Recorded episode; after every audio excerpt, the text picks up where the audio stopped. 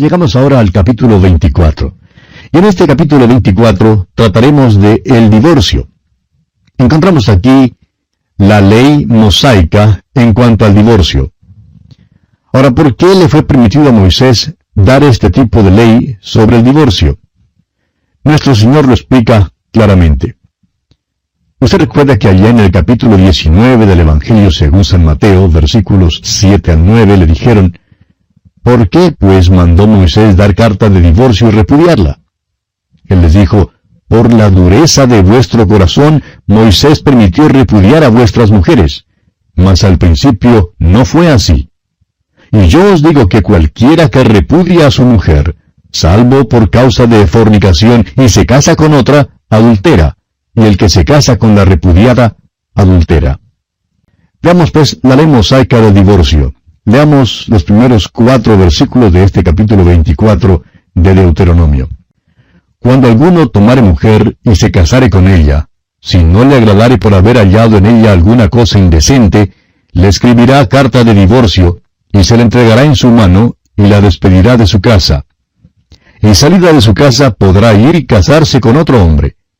Pero si la aborreciere este último, y le escribiere carta de divorcio, y se la entregare en su mano, y la despidiere de su casa, o si hubiere muerto el postrer hombre que la tomó por mujer, no podrá su primer marido que la despidió volverla a tomar para que sea su mujer, después que fue envilecida, porque es abominación delante de Jehová, y no has de pervertir la tierra que Jehová tu Dios te da por heredad. Esta parece una forma muy fácil de divorcio, ¿verdad? Y así era. Pues si la esposa dejaba quemar los bizcochos, el hombre creía que era razón suficiente para darle una carta de divorcio. Y esta no fue la intención de Dios, como leemos claramente por las palabras de Jesús. La ley fue dada por la dureza de los corazones de ellos. Notará usted que después de un divorcio, el ex esposo no podía tomar nuevamente a su esposa. Dios no está de acuerdo con el cambio de esposas. No debe haber ningún cambio de una a otra. Nuestro Señor dio solamente una base para el divorcio, y esa fue la infidelidad en el matrimonio. Hay alguna especulación en cuanto al pasaje en la primera carta del apóstol Pablo a los Corintios, capítulo 7, y hablaremos en cuanto a eso cuando lleguemos allí en nuestro estudio. No queremos entrar ahora en ese tema, pero probablemente descubre otro motivo o base para el divorcio. Jesús dijo que a Moisés le había sido permitido dar esta ley por la dureza de los corazones de ellos. Hay muchísimas cosas que Dios sanciona en su voluntad permisiva. Las permite por la dureza de nuestros corazones. Y esto todavía es cierto hoy en día en muchos casos de divorcio. También es verdad en muchos de nuestros hogares y en las vidas personales de muchos individuos. Dios ha sido misericordioso y bondadoso con nosotros. Pero vamos a entender una cosa, y es que no es según su voluntad directa, es según su voluntad permisiva, y Él nos manifiesta su gracia. Sabiendo esto, les corresponde a los hermanos más espirituales no criticar tanto a otros hoy en día. Leamos ahora el versículo 5 de este capítulo 24 de Deuteronomio. Cuando alguno fuera recién casado, no saldrá a la guerra, ni en ninguna cosa se le ocupará. Libre estará en su casa por un año, para alegrar a la mujer que tomó. Dios protege el hogar aún en el tiempo de guerra. Dios respeta la santidad del voto del matrimonio. Y pasamos ahora a considerar algunos reglamentos varios también aquí en este capítulo 24 de Deuteronomio. Leamos el versículo 7. Cuando fuere hallado alguno que hubiere hurtado a uno de sus hermanos los hijos de Israel, y le hubiere esclavizado, o le hubiere vendido, morirá el tal ladrón, y quitarás el mal de en medio de ti. Vemos aquí que Dios condena la esclavitud. De eso no hay duda alguna. Pasemos ahora al versículo 20 y leamos hasta el versículo 22 de este capítulo 24 de Deuteronomio. Cuando sacudas tus olivos, no recorrerás las ramas que hayas dejado tras de ti. Serán para el extranjero, para el huérfano y para la viuda. Cuando vendimias tu viña, no rebuscarás tras de ti, será para el extranjero, para el huérfano y para la viuda. Y acuérdate que fuiste siervo en tierra de Egipto, por tanto, y yo te mando que hagas esto. Dios estaba cuidando de los desvalidos, aquellos menos afortunados. Dios tenía un buen plan para los pobres y lo interesante es que tenía éxito. Veremos esto un poco más tarde, cuando lleguemos a nuestro estudio del libro de Ruth. Y bien, concluimos así nuestro estudio de este capítulo 24 de Deuteronomio. Pasamos ahora al capítulo 25.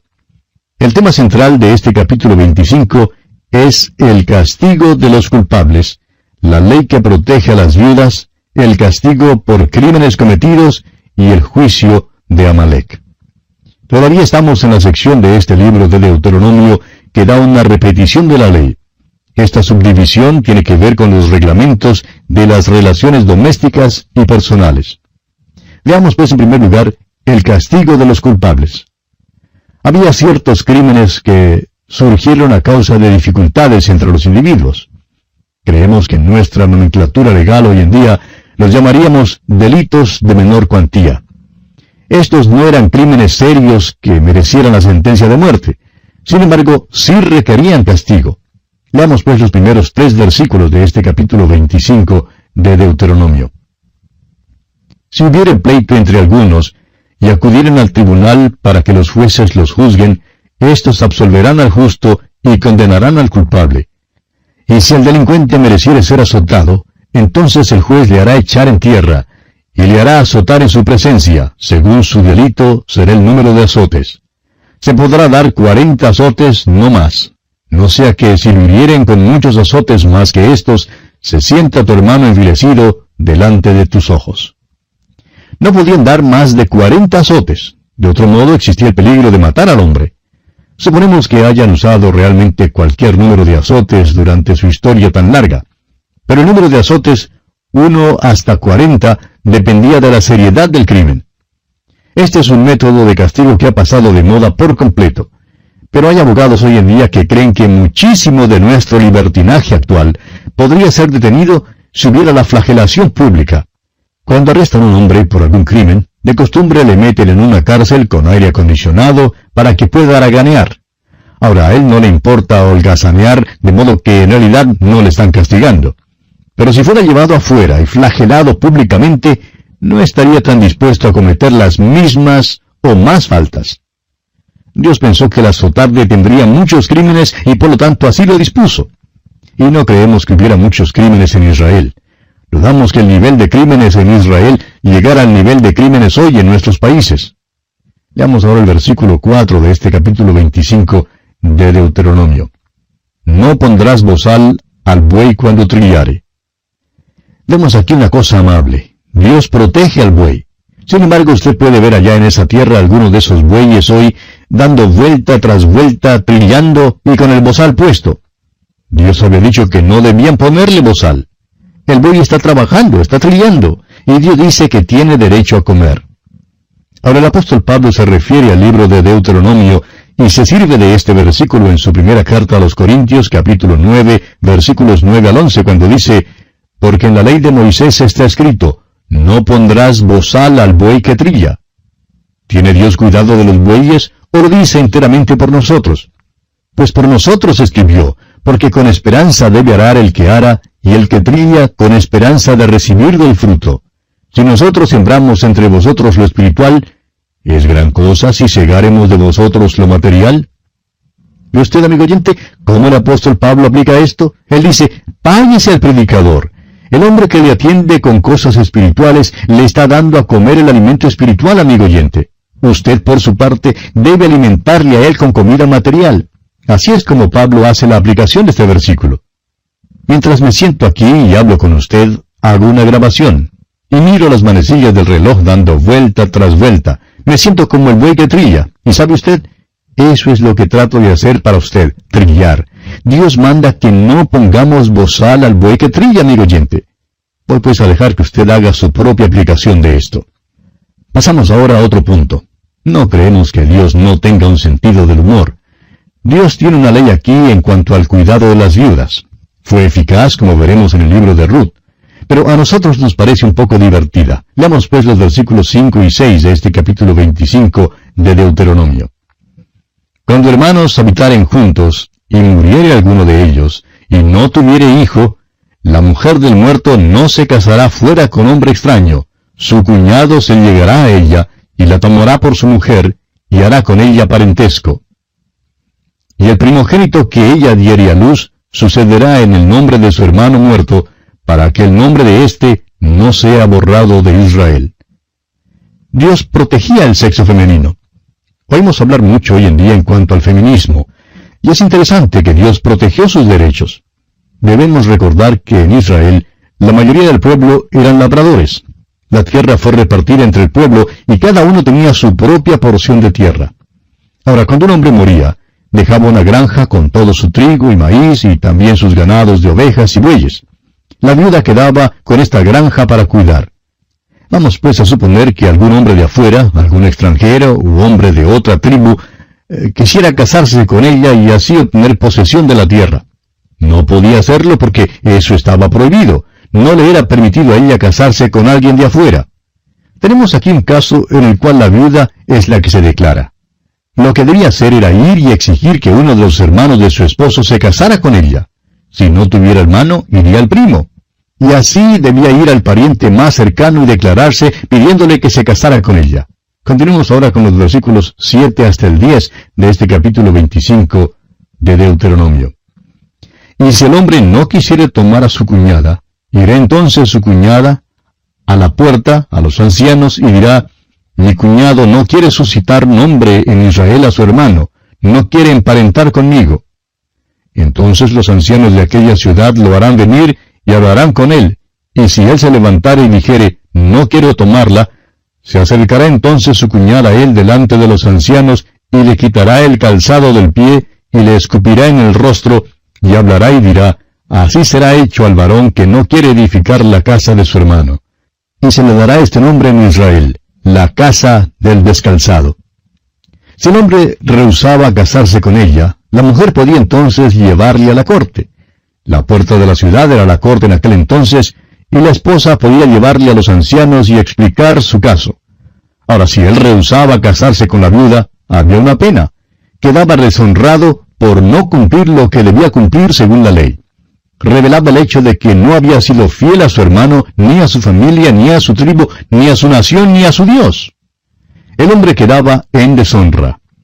Tenemos aquí un ejemplo maravilloso de la manera en que Dios protegió a la viuda. Veremos la vigencia de esta ley cuando lleguemos al libro de Ruth. Fue usada eficazmente en ese libro. ¿Puede usted imaginarse cómo haría efecto esto en una familia en Israel? Suponga que hubiera una familia de cuatro hijos que vivían en una finca en el país de Efraín. Ahora supóngase que noche tras noche uno de los muchachos salía con la linterna o el farol o la antorcha y cuando llegara para acostarse siempre llegaría silbando y cantando. Pronto la familia se reuniría y los hermanos le preguntarían a dónde iba noche tras noche. Ellos también indagarían hasta descubrir que había una hija en la familia que vivía camino abajo. Por tanto, el hermano confesaría que creía en la política del buen vecino y que había ido allí para visitarla.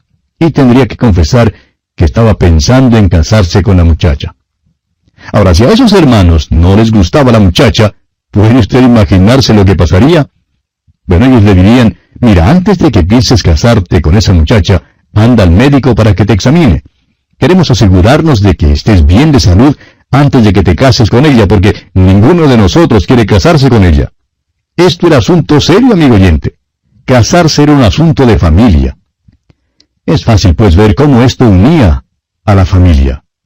Este fue el método de Dios para juntar a la familia en una relación más estrecha y también para proteger a las viudas y a la tierra, porque de esta manera la tierra siempre quedaría en la familia. Esta pues era una ley muy buena. Los versículos 11 al 16 de este capítulo 25 de Deuteronomio nombran ciertos crímenes que se cometen cuando los hombres riñen. También se les mandó a los hombres a ser exactos en sus pesas y medidas. Y aquí vamos a detenernos por hoy, amigo oyente, porque nuestro tiempo ya se ha agotado. Continuaremos, Dios mediante, en nuestro próximo programa. Hasta encontrarnos de nuevo por esta misma frecuencia, deseamos para usted las incontables bendiciones del Señor. Estamos ya al final del capítulo 25 de Deuteronomio, y vamos a estudiar hoy el juicio de Amalek. Ya hemos estudiado algo en cuanto a Amalek. Los amalecitas atacaron a los hijos de Israel cuando salían de Egipto, y les atacaron una vez más cuando llegaron a Cades Barnea. eran nómadas en ese desierto. Leamos pues los versículos 17 al 19 de este capítulo 25 de Deuteronomio. Acuérdate de lo que hizo Amalek contigo en el camino cuando salías de Egipto, de cómo te salió al encuentro en el camino, y te desbarató la retaguardia de todos los débiles que iban detrás de ti, cuando tú estabas cansado y trabajado, y no tuvo ningún temor de Dios. Por tanto, cuando Jehová tu Dios te dé descanso de todos tus enemigos alrededor, en la tierra que Jehová tu Dios te da por heredad, para que la poseas, borrarás la memoria de Amalek de debajo del cielo, no lo olvides. Israel había sido atacado por Amalek cuando salieron de Egipto. Esa fue la guerra en la cual Moisés estaba en la cumbre del collado y Aarón y Ur sostenían sus manos. Cuando Moisés alzaba su mano, Josué y el ejército de Israel prevalecía, pero cuando él bajaba su mano, prevalecía Amalek. Por fin ganaron una victoria sobre Amalek. En aquel tiempo Dios dijo una cosa muy interesante que leemos allá en el libro de Éxodo, capítulo 17, versículo 14. Raeré del todo la memoria de Amalek de debajo del cielo. Ya hemos mencionado que Amalek representa la carne. Y Dios tiene la intención de acabar por fin con la carne. La vieja naturaleza no puede entrar en el cielo. Usted y yo, amigo oyente, tenemos una vieja naturaleza que nunca puede ser obediente a Dios. Sin duda usted sabe que tiene esa vieja naturaleza. Trataremos este asunto más a fondo cuando lleguemos a la epístola del apóstol Pablo a los romanos. Pero esta es una ilustración de la carne. Mientras que estamos en esta vida, nunca acabaremos con la carne.